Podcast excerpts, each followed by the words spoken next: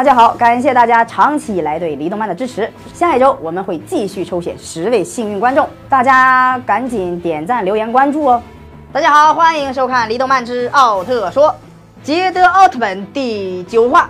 今天咱们继续讲解捷德奥特曼。蒙亚与泽纳前辈在垃圾箱里找到了一个怪兽的小宝宝沙精，发现有很多小萌怪兽在地球上活动。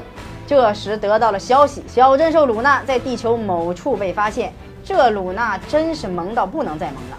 蒙亚便开始寻找鲁娜。小鹿等人在基地分析得出，拥有利特鲁之星的人首先能检测出其手掌发热、体温上升等情况，之后拥有超能力。这不就是发烧的症状吗？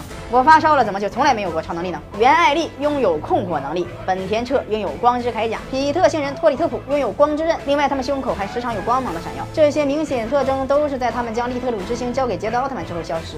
为了继续寻找利特鲁之星，他们选择了看电视。意料之外的是。他们还真在电视上发现了拥有利特鲁之星的超能力者，这也太好找了吧！比天上掉馅饼的几率都大。这次他们找到了拥有治愈能力的超能力者鬼智，拥有治愈能力，可以将别人的伤瞬间治愈。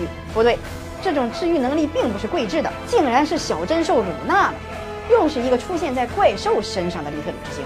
就在这时，蒙亚找到了桂治，并夺走了鲁娜。不久后，赛罗上身的令人与小鹿与来叶也找到了桂治，并得知了莫可啊，也就是鲁娜。已经被别人带走了，还跟他们说莫可是十天前他发现的。那时他碰巧摔倒了，把手指给弄骨折了，结果没法打工，连饭都吃不起。这时碰到了莫可，因为可怜莫可，并将自己的口粮分给了莫可，因此莫可也治好了他的伤。才得知莫可有治愈能力。小鹿等人正在责备桂智利用莫可的超能力赚钱，属于虐待动物时，怪兽再一次出现。找个利特鲁之星还真是难啊，不打怪兽还真是不行。那么小鹿等人接下来会怎样呢？是否能够获取利特鲁之星？请收看下一期《离动漫之奥特说》，捷德奥特曼机敏形态，优雅的蓝色战士。我们还有一篇最萌怪兽排行榜，感兴趣的朋友们可以关注我们的离动漫头条号，回复最萌怪兽，我们会将最萌怪兽推送给您。感谢大家的关注，咱们下期再见。